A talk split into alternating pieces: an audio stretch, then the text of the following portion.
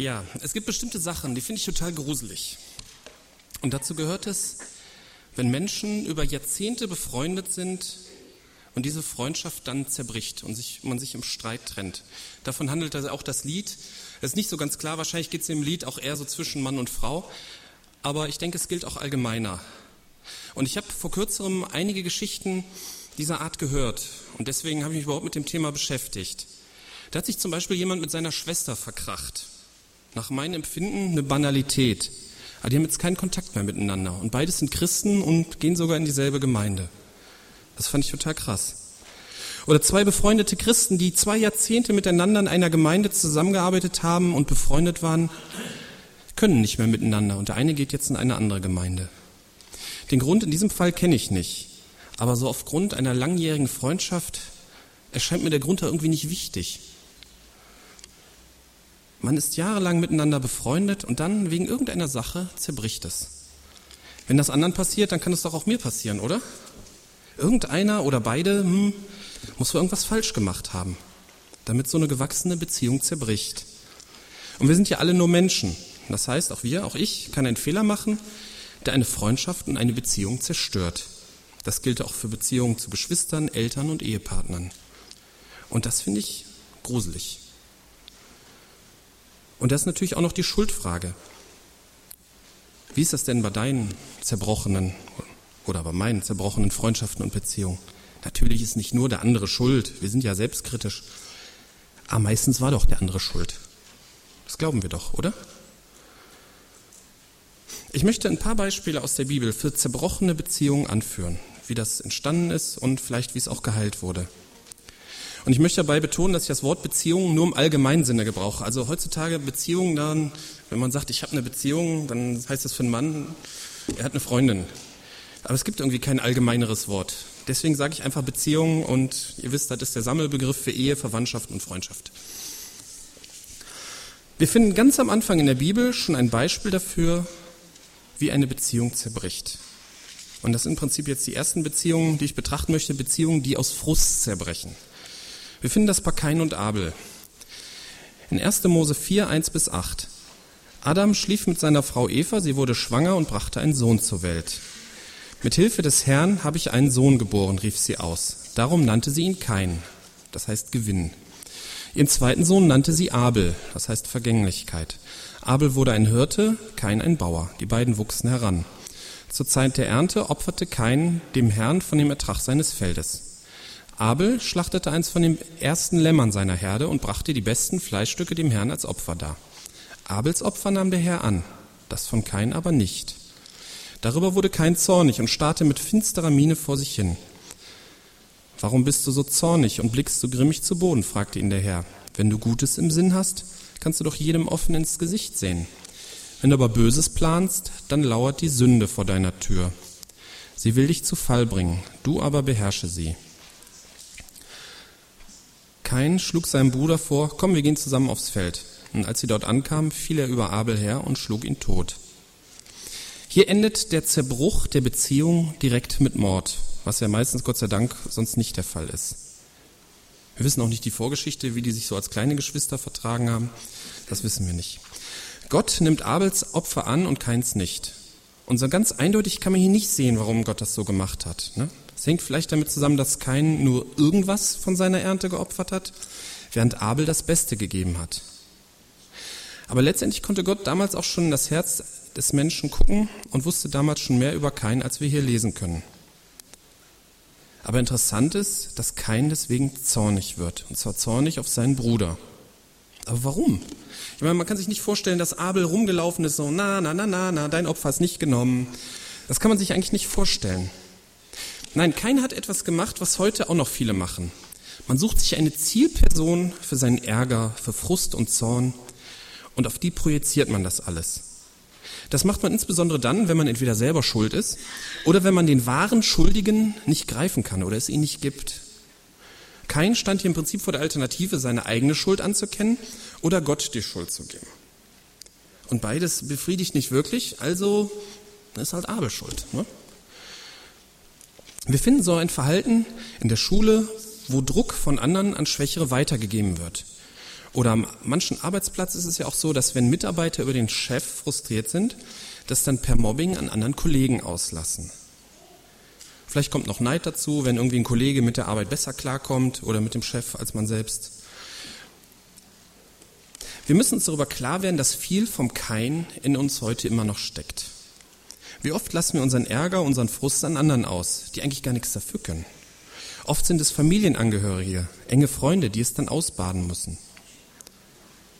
Wir morden dann nicht, aber vielleicht denken wir sogar manchmal, es wäre besser, wenn der andere nicht da wäre. Die Sünde lauert auch vor deiner Tür. Du aber sollst sie beherrschen. Und das gilt damals wie heute, auch im Bezug auf den Umgang mit eigenem Ärger und Frust. Das ist oft ein Einfallstor für die Sünde. Ein weiteres Beispiel dafür ist David und Saul. David und Saul hatten eine sehr wechselhafte Beziehung zueinander. Es fing damit an, dass es Saul nicht besonders gut ging. In 1 Samuel 16, 21 bis 23. So kam David zu Saul und diente ihm. Und Saul gewann ihn sehr lieb und er wurde sein Waffenträger. Und Saul sandte zu Isai und ließ ihm sagen, lass doch David in meinen Dienst treten, denn er hat Gunst gefunden in meinen Augen. Und es geschah, wenn der Geist von Gott über Saul kam, nahm David die Zither und spielte darauf mit seiner Hand. Und Saul fand Erleichterung und es ging ihm besser und der böse Geist wicht von ihm. Anscheinend haben sie sich gut verstanden.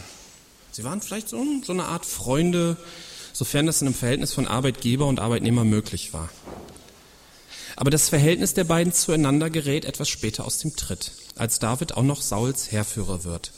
Das steht in 1 Samuel 18.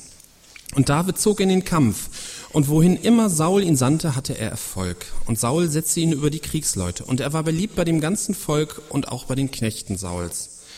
Und es geschah, als sie heimkamen, als David vom Sieg über die Philister zurückkehrte, zogen die Frauen aus allen Städten Israels zu Gesang und Reigen dem König Saul entgegen mit Tambourin, mit Jubel und Triangeln. Und die Frauen tanzten, sangen und riefen, Saul hat seine Tausende erschlagen, David seine Zehntausende. Da ergrimmte Saul sehr, und die Sache war in seinen Augen böse, und er sagte, sie haben David Zehntausende gegeben, und mir haben sie nur die Tausende gegeben. Es fehlt ihm nur noch das Königtum. Und Saul sah neidisch auf David von jedem Tag an und hinfort. Und es geschah am folgenden Tag, als ein böser Geist von Gott über Saul kam, geriet er im Innern des Hauses in Raserei. David aber spielte die Zither mit seiner Hand, wie er es täglich zu tun pflegte. Und Saul hatte einen Speer in seiner Hand. Und Saul warf den Speer und dachte, ich will David an die Wand spießen. Aber David wich ihm zweimal aus. Hierbei ist es ganz wichtig zu beachten, David hat nichts anderes als seine Arbeit gemacht. Er hat sich vollkommen korrekt verhalten. Rein objektiv gab es für Saul überhaupt nichts an David auszusetzen. Die hätten sie eigentlich top verstehen müssen. Er war der ideale Mitarbeiter. Saul, äh, David hat auch später, als er vor Saul fliehen musste, nie die Hand gegen Saul erhoben, auch als er die Gelegenheit dazu hatte. Saul war von Neid und vor Angst um sein Königtum zerfressen. Er fühlte sich von David bedroht, obwohl David ihn nie bedroht hat. David hat ihn quasi überholt. Saul war vorher der König, der Retter Israel, und dann kommt einer, der es besser kann, einer mit Zukunft. Wenn Saul keine richtige Zukunft als König mehr hatte, und Saul wusste das insgeheim und war deswegen frustriert.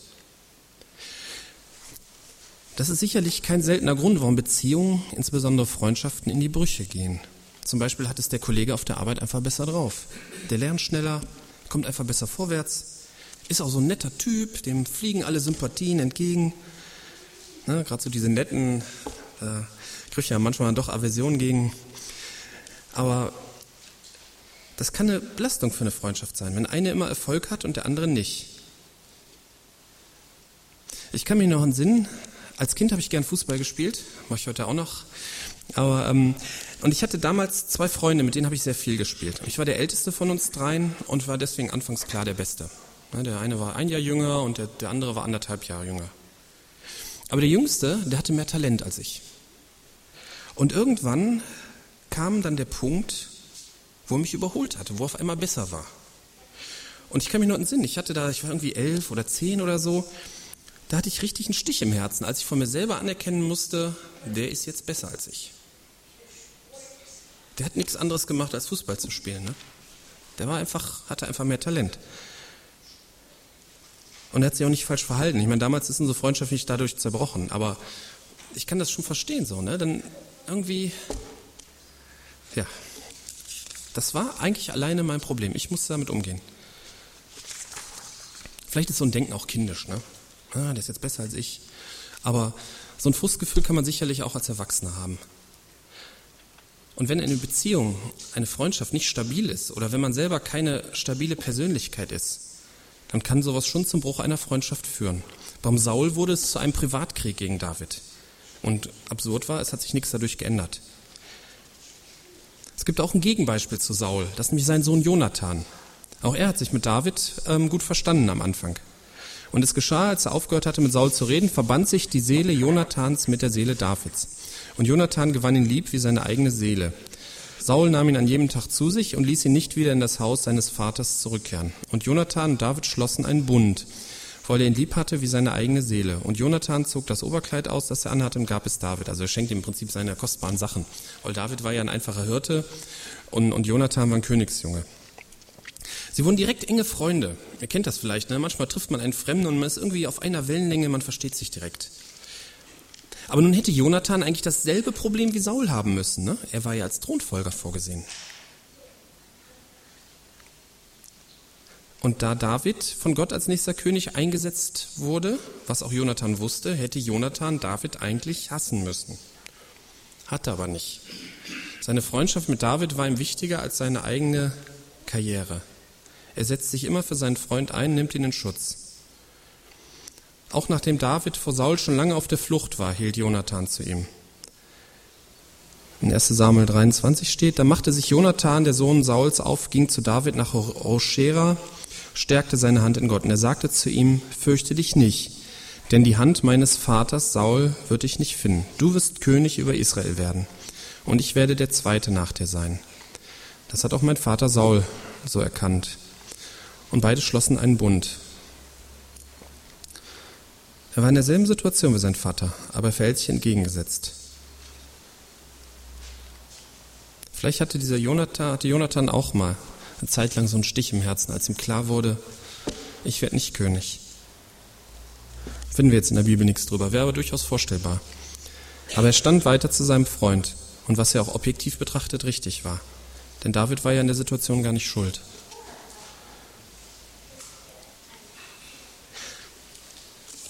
Diese Stiche im Herzen oder diese innere Bitterkeit, da gibt es einen schönen Vers auch im Hebräerbrief, dass wir auch untereinander darauf achten sollen. Hebräer 12, Vers 15. Seht darauf, dass nicht jemand Gottes Gnade versäume, dass nicht etwa eine bittere Wurzel aufwachse und Unfrieden anrichte und viele durch sie unrein werden. Ja, aufeinander achten. Durch diese Bitterkeit können Beziehungen zerbrechen. Ja, dann gibt es, ähm, jetzt hatten wir im Prinzip Beziehungsbruch aus Frust oder Ärger oder so. Und jetzt gibt es natürlich auch Beziehungszerbruch durch Meinungsverschiedenheiten. Es gibt eine schöne Stelle in der Postgeschichte 15 über Paulus und Barnabas. Paulus aber und Barnabas verweilten in Antiochia, lehrten und verkündigten mit noch vielen anderen das Wort des Herrn. Nach einigen Tagen aber sprach Paulus zu Barnabas, Lass uns nun zurückkehren und die Brüder besuchen in jeder Stadt, in der wir das Wort des Herrn verkündigt haben und sehen, wie es ihnen geht. Barnabas wollte aber auch den Johannes mit dem Zunamen Markus mitnehmen. Paulus aber hielt es für richtig, den nicht mitzunehmen, weil der aus Pamphylien von ihnen gewichen und nicht mit ihnen gegangen war. Es erstand nun eine Erbitterung, so dass sie sich voneinander trennten. Barnabas den Markus mitnehmen und nach Zypern segelte. Paulus aber wählte sich Silas und zog aus von den Brüdern der Gnade Gottes befohlen. Er durchzog aber Syrien, Sizilien und stärkte die Gemeinden. Die zwei haben sehr viel miteinander erlebt, sind durch dick und dicke, durch dick und dünn gegangen. Und dann entstand eine Erbitterung, sodass sie sich voneinander trennten.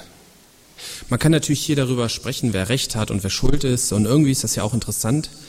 Aber viel wichtiger finde ich die Tatsache, dass sie sich trennen. Nun ist hier die Situation ein bisschen schwieriger als zum Beispiel wie vorhin bei David und Saul. Hier geht es nicht um unbewältigte Frustgefühle. Hier geht es darum, was sinnvoll ist für das Reich Gottes. Und darüber sind sie sich nicht einig. Genauer gesagt geht es um die Frage, ob eine Person als Mitarbeiter geeignet ist oder nicht.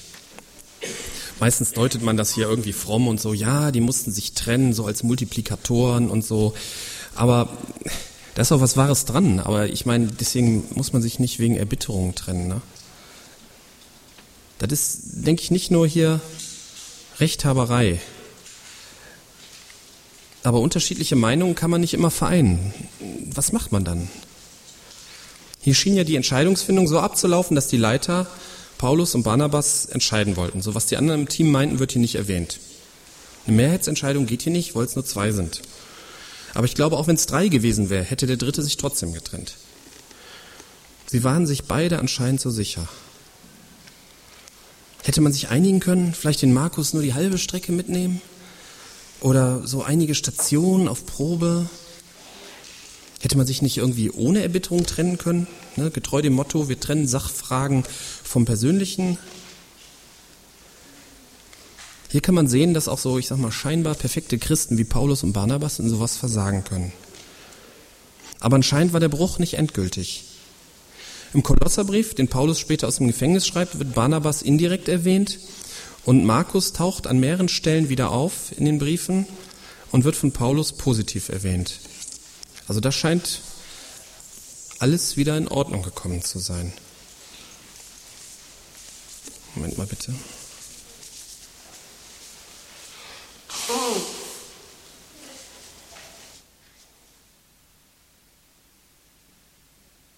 Und eine Sache fiel mir bei diesem Streit noch auf. Sie haben sich nicht wegen einer Lehrfrage zerstritten. So in der heutigen Zeit, wenn Gemeinden sich trennen, ist das oft so wegen irgendwelchen Lehrfragen. Komischerweise gibt es im ganzen Neuen Testament kein Beispiel, wo sich Christen wegen einer Lehrfrage zerstritten und getrennt haben. Es gibt schon hier in, 1. Apostelgeschichte, äh, in Apostelgeschichte 15 hier die Frage, ob ähm, gläubige Heiden das jüdische Gesetz einhalten müssen. Da wurde ja dann viel diskutiert, erst im kleinen Rahmen. Und als das vor Ort nicht gelöst werden konnte, wurde es ja an die Apostel nach Jerusalem herangetragen. Und da war man sich auch erst nicht einig. Aber nach langer, langer Diskussion einigte man sich schließlich. Ja, wie lief das ab? Paulus und Barnabas waren unterwegs. Einige kamen von Judäa herab und lehrten die Brüder, wenn ihr nicht beschnitten worden seid nach der Weise Moses, könnt ihr nicht errettet werden. Als nun ein Zwiespalt entstand und ein nicht geringer Wortwechsel zwischen ihnen und Paulus und Barnabas, ordneten sie an, dass Paulus und Barnabas und einige andere von ihnen zu den Aposteln und Ältesten nach Jerusalem hinaufgehen sollte wegen dieser Streitfrage. Der Konflikt konnte also nicht vor Ort gelöst werden. Also, als sie nach Jerusalem kommen waren, wurden sie von der Gemeinde und den Aposteln und den Ältesten aufgenommen und verkündeten alles, was Gott mit ihnen getan hatte. Einige aber aus der Sekte der Pharisäer, die gläubig waren, traten auf und sagten, man muss sie beschneiden und ihnen gebieten, das Gesetz Moses zu halten. Die Apostel aber und die Ältesten versammelten sich, um die Angelegenheit zu besehen. Als aber viel Wortwechsel entstanden war, die Ältesten und die Apostel, die gucken sich das an und es entsteht viel Wortwechsel. Die haben also diskutiert. Danach hält Petrus eine kurze Rede, wo er seinen Standpunkt deutlich macht. Und direkt nach dieser Rede steht was sehr Interessantes. Die ganze Menge aber schwieg und hörte Barnabas und Paulus zu, die erzählten, wie viele Zeichen und Wunder Gott unter den Nationen durch sie getan habe. Die ganze Menge heißt ja, dass auch die Gemeinde irgendwie eingebunden war. Aber ich meine, man kann mit Hunderten von Leuten, oder es waren Tausende damals in Jerusalem, kann man ja nur schwer diskutieren. Aber in irgendeiner Form waren die auch daran beteiligt. Und entschieden wurde dann Folgendes. Dann erschien es den Aposteln und den Ältesten samt der ganzen Gemeinde gut, Männer aus ihrer Mitte zu erwählen und sie mit Paulus und Barnabas nach Antiochia zu senden. Judas mit dem Beinamen Barnabas und Silas und führende Männer unter den Brüdern. Also die Entscheidung, die die Ältesten und die Apostel getroffen haben, damit war die Gemeinde einverstanden. Und das wird auch in dem Brief deutlich. Die geben den Brief mit, in der Stadt drin, die Apostel und Ältesten, eure Brüder an die Brüder aus den Nationen zu Antiochia und so weiter. Also der Ablauf der Entscheidungsfindung, wenn wir das jetzt mal zusammen und treffen eine Entscheidung und finden sie einmütig. Also hier steht nichts von der Abstimmung. Und die Gemeinde ist einverstanden und alle sind zufrieden. Es hätte bei so einer Frage auch zu einem Bruch kommen können. Und ich habe vorhin schon gesagt, und ihr kennt das sicherlich auch aus eigener Erfahrung, dass es in der heutigen Zeit Gemeinden gibt, wo es wegen Lehrfragen, und das ist eine Lehrfrage gewesen, zu einem Bruch gekommen ist. Mit dieser Vorgehensweise hat man natürlich kein Generalrezept, um so Brüche zu vermeiden, aber es ist natürlich die richtige Vorgehensweise. Interessant ist bei dieser Geschichte auch, dass die Apostel, die es ja heute nicht mehr gibt, oder ja, die haben da keine Sonderrolle, sondern die entscheiden zusammen mit den Ältesten. Also die Ältesten haben durchaus die Autorität, so etwas für eine Gemeinde zu entscheiden. Aber in der heutigen Zeit ist das natürlich alles auch viel schwieriger, weil es gibt viel mehr Einflüsse von außen. Man kann sich viel mehr informieren. Es gibt begnadete Leute, die Lehrer sind, die sich aber trotzdem in manchen Punkten widersprechen. Da hat man natürlich viel mehr Konfliktpunkte. Letztendlich muss man das natürlich mit der Bibel irgendwie lösen. Vielleicht kann es dann auch mal zu einer Trennung kommen, wie bei Paulus und Barnabas, auch bei einer Lehrfrage. Aber hoffentlich passiert es dann nicht in Erbitterung sondern irgendwie ohne Erbitterung. Ja, ich habe jetzt einiges dazu gesagt, wie Brüche so entstehen.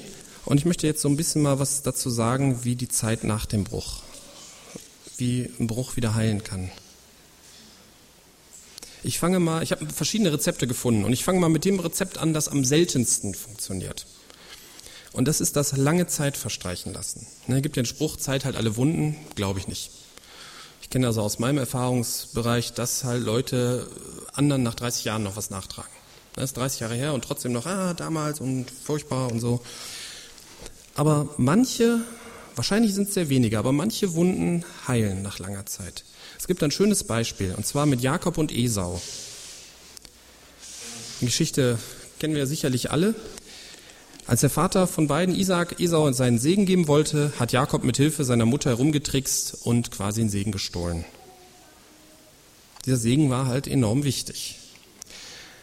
Und Esau war dem Jakob Feind wegen des Segens, mit dem ihn sein Vater gesegnet hatte. Und Esau sagte in seinem Herzen, es nahen die Tage der Trauer um meinen Vater, dann werde ich meinen Bruder Jakob erschlagen. Hier kann man sicherlich von einem Bruch der Bruderbeziehung reden, ne, wenn der eine den anderen umbringen will. Das ist sicherlich kaputt. Jakob flieht und nach über 14 Jahren sehen sie sich wieder. Und Jakob erhob seine Augen und sah, und siehe, Esau kam und mit ihm 400 Mann. Da verteilte er die Kinder auf Lea und auf Rahel und auf die beiden Mägde. Und er stellte die Mägde und ihre Kinder voran, dann Lea und ihre Kinder und dahinter Rahel und Josef zuletzt. Er selbst aber ging vor ihnen her und warf sich siebenmal zur Erde nieder, bis er nah an seinen Bruder herangekommen war. Esau aber lief ihm entgegen, umarmte ihn fiel ihm um den Hals, küsste ihn und sie weinten. Anscheinend hat Esau seinen Frieden mit der Angelegenheit von damals gemacht. Wir wissen nicht, was jetzt in ihm vorgegangen ist, wie er das verarbeitet hat oder so, da steht da nichts drüber. Aber ich denke, es kann manchmal einfach auch dran sein, seinen Frieden mit Angelegenheiten von früher zu machen. Man kann es nicht oft, manchmal ist auch ein Gespräch, oft ist auch ein Gespräch nötig, vielleicht muss man sich auch mal aussprechen, aber man kann es, denke ich, schon hinter sich lassen.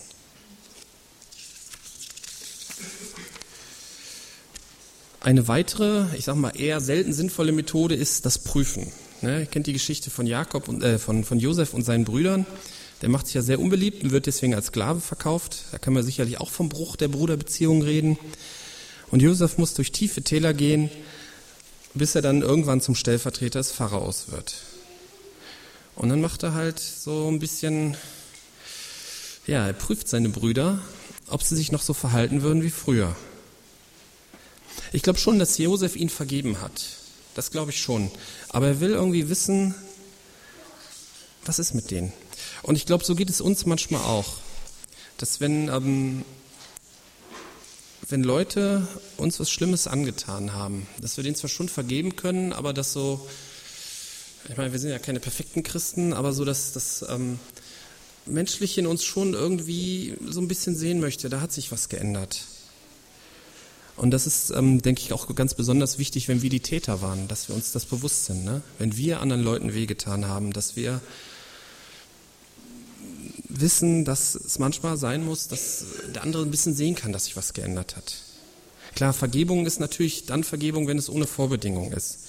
Aber so im praktischen Zusammenleben kann das manchmal nötig sein. Man muss nicht unbedingt so Spielchen wie Josef damals veranstalten, aber ähm, es kann nötig sein. Die wichtigste Art, einen Beziehungsbruch zu behandeln, ist die Bewältigung. Dass man sich damit beschäftigt. Was hat mir wehgetan? Womit habe ich dem anderen wehgetan? Da gibt es eine interessante Episode mit Absalom und David. Und zwar, ähm, der David hatte ja viele Frauen und ähm, hatte dadurch auch viele Söhne und viele Töchter. Und zwei seiner Söhne waren Amnon und Absalom. Die waren auch von verschiedenen Müttern. Und Absalom hatte eine Schwester, die hieß Tama. Und dieser Amnon, der war irgendwie ein bisschen verwöhnt, keine Ahnung. Der hat jedenfalls äh, die Schwester von Absalom vergewaltigt. Und zwei Jahre später plante und vollzog Absalom die Rache dafür an Amnon und brachte ihn um. Absalom aber war geflohen und danach haut er halt ab. Absalom war aber geflohen und ging zu Talmai, dem Sohn Amihuds, der König von Geshur. David trauerte um seinen Sohn Amnon alle Tage. Absalom aber war geflohen und nach Geshur gegangen. Dort blieb er drei Jahre. Seine Flucht hielt den König David davon ab, gegen Absalom auszuziehen. Vielmehr tröstete er sich über Amnon, dass er tot war. Nun wollte sich David eigentlich wieder mit Absalom versöhnen, aber er wusste irgendwie nicht richtig wie. Und der Hauptmann von David, der Joab, der merkt das. Und der veranstaltet dann so, ja, so eine Art Theaterstück. Der schickt da jeweils eine, ähm, eine Frau hin und lässt dem David von dieser Frau so eine Geschichte erzählen. Dass äh, ja, der eine Bruder hätte den anderen umgebracht und der, äh, der, der Mörder soll jetzt auch noch umgebracht werden und die Frau sagt, dann habe ich keinen Sohn mehr. Und dann sagt David, ja, werde ich mich drum kümmern. Und dann merkt er, dass es ja, im Prinzip bei seinen beiden Söhnen, das waren glaube ich auch die beiden ältesten Söhne, Amnon und Absalom, dass es sowas ähnliches ist. Klar, der eine war ein Mörder, aber der andere soll nicht halt auch noch dem Vater quasi verloren gehen als Sohn.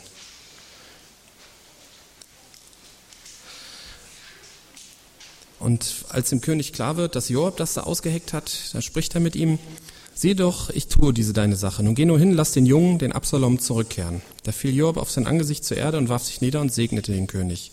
Und Joab sagte, heute erkennt dein Knecht, dass ich Gunst gefunden habe in deinen Augen, mein Herr und König, da der König das Wort des Knechtes getan hat. Und Joab machte sich auf und ging nach Geschur und brachte Absalom nach Jerusalem zurück. Aber der König sagte, er soll sich zu seinem Haus wenden, mein Angesicht soll er nicht sehen. Da wandte sich Absalom zu seinem Haus und das Angesicht des Königs sah er nicht. David drückt sich eigentlich um die richtige Bewältigung des Problems. Er holt ihn zwar zurück, aber so nach dem Motto, ich will ihm nicht vergeben oder äh, keine Ahnung, das ist, das ist ganz komisch. Ich meine, man kann sagen, entweder er verbannt ihn als Verbrecher und kappt alle Seile oder er holt ihn zurück und vergibt ihm. Der David versucht da so ein Zwischending, aber das ist irgendwie nicht richtig. Ich meine, so geht's uns vielleicht manchmal auch. Ne? Ja, ja, ich vergebe dir, ich bin Christ und so, ich muss das ja. Aber innerlich kocht man nur und wenn man denjenigen nur sieht und ah, ich, oder ich vergebe dir, aber ich will nichts mehr mit dir zu tun haben. Das ist irgendwie, ist es nicht richtig. Zur richtigen Bewältigung gehört aus Opfersicht das richtige Anerkenntnis des Schmerzes, den man erduldete, und andererseits eine vollständige Vergebung. Und aus Tätersicht gehört dazu ein vollständiges Schuldanerkenntnis vor Gott und sich selber. Das war so schön in dem Lied. Da war ja die eine Stelle und alles, was ich nur tun kann, ist sagen, es tut mir leid. Die Bitte um Vergebung. Diese Geschichte geht noch weiter. Und Absalom wohnte in Jerusalem zwei volle Jahre und hatte das Angesicht des Königs noch nicht gesehen. Da sandte Absalom zu Joab, um ihn zum König zu schicken, aber er wollte nicht zu ihm kommen. Er sandte noch ein zweites Mal und er wollte wieder nicht kommen. Da sagte er zu seinen Knechten, hier, das Feld Joabs ist an meiner Seite, hat dort Gerste, steckt es an. Und die Knechte Absaloms steckten das Feld in Brand. Da machte Joab sich auf und kam zu Absalom ins Haus und sagte zu ihm, warum haben deine Knechte mein Feld angezündet? Und Absalom sagte zu Joab, siehe, ich hatte zu dir geschickt und dir sagen lassen, komm her, ich will dich zum König schicken um ihm zu sagen, wozu bin ich nach Geschur gekommen? Von Geschur hergekommen. Besser wäre es für mich, ich wäre noch dort. Jetzt will ich aber das Angesicht des Königs sehen. Und wenn es eine Schuld gibt, dann soll er mich töten. Da begab sich Joab zum König und berichtete es ihm. Und er rief Absalom, und er kam zum König, und er warf sich vor ihm nieder, und fiel auf sein Angesicht zur Erde nieder vor dem König, und der König küsste Absalom. Versöhnung ist lebensnotwendig. Diese Ungewissheit, dieses Ungeklärte zwischen Vater und Sohn oder auch zwischen zwei Freunden, das kann einen bekloppt machen. Absalom lechzte nach Klärung und Versöhnung. Und manchmal ist es auch eine Form der Rache, dass man sich nicht versöhnen will. Ne, der vermeintliche Täter oder der Täter weiß, ich habe was falsch gemacht, ich will mich versöhnen und das Opfer gewährt es ihm nicht. Diese Rache. Und auch im Neuen Testament ist Versöhnung unheimlich wichtig. Ne? Ihr kennt sicherlich die Stelle aus Matthäus 5, 23 und 24. Wenn du nun deine Gabe darbringst zu dem Altar und dich dort erinnerst, dass dein Bruder etwas gegen dich hat, so lass deine Gabe dort vor dem Altar und geh vorher hin, versöhne dich mit deinem Bruder. Und dann komm und bring deine Gabe da. Versöhnung ist unheimlich wichtig. In diesem konkreten Fall mit David und Absalom war die Versöhnung leider nicht von Dauer, weil nachher Absaloms Machtgier dann doch größer war als der Wunsch nach Frieden mit seinem Vater. Aber trotzdem, Versöhnung. Ein letztes Beispiel noch. Jesus und Petrus. Petrus hat ja seinen Freund und Herrn Jesus dreimal verleugnet, als es bedrohlich für ihn aussah. Wie ist Jesus damit nun umgegangen? In Johannes 21 findet ein letztes Gespräch mit, von Jesus mit Petrus statt. Als sie nun gefrühstückt hatten, spricht Jesus zu Simon Petrus, Simon, Sohn des Johannes, liebst du mich mehr als diese? Und er spricht zu ihm, ja Herr, du weißt, dass ich dich lieb habe. Spricht zu ihm, weide meine Lämmer. Wieder spricht er ein zweites Mal zu ihm, Simon, Sohn des Johannes, liebst du mich? Und er spricht zu ihm, ja Herr, du weißt, dass ich dich lieb habe. Dann hüte meine Schafe. Und er spricht ein drittes Mal zu ihm, Simon, Sohn des Johannes, hast du mich lieb? Und Petrus wurde traurig, dass er das zum dritten Mal zu ihm sagte. Und er antwortete, Herr, du weißt alles, du erkennst, dass ich dich lieb habe. Und Jesus spricht zu ihm, weide meine Schafe. Jesus hatte ihm mit Sicherheit vorher schon vergeben. Das denke ich, kann man mit Sicherheit sagen. Aber er gibt ihm die Möglichkeit, sein dreimaliges Verleugnen durch ein dreimaliges Bekenntnis wieder auszugleichen. Das war einfach so für Petrus etwas. Jesus hat das nicht gebraucht, aber Petrus hat es weitergeholfen, um mit Jesus wieder ins Reine zu kommen. Und hieraus lernen wir im Prinzip die wichtigste Lektion. Jesus findet immer einen richtigen Weg zur Versöhnung, weil er uns genau kennt. Bei allen gesp notwendigen Gesprächen und Bewältigungen ist das das Wichtigste, den Beziehungsbruch zu Jesus zu bringen, dass er Versöhnung schafft. Denn wenn Jesus es geschafft hat, Versöhnung mit Gott zu bewirken, dann wird er wohl erst recht Versöhnung unter Menschen bewirken können. Amen.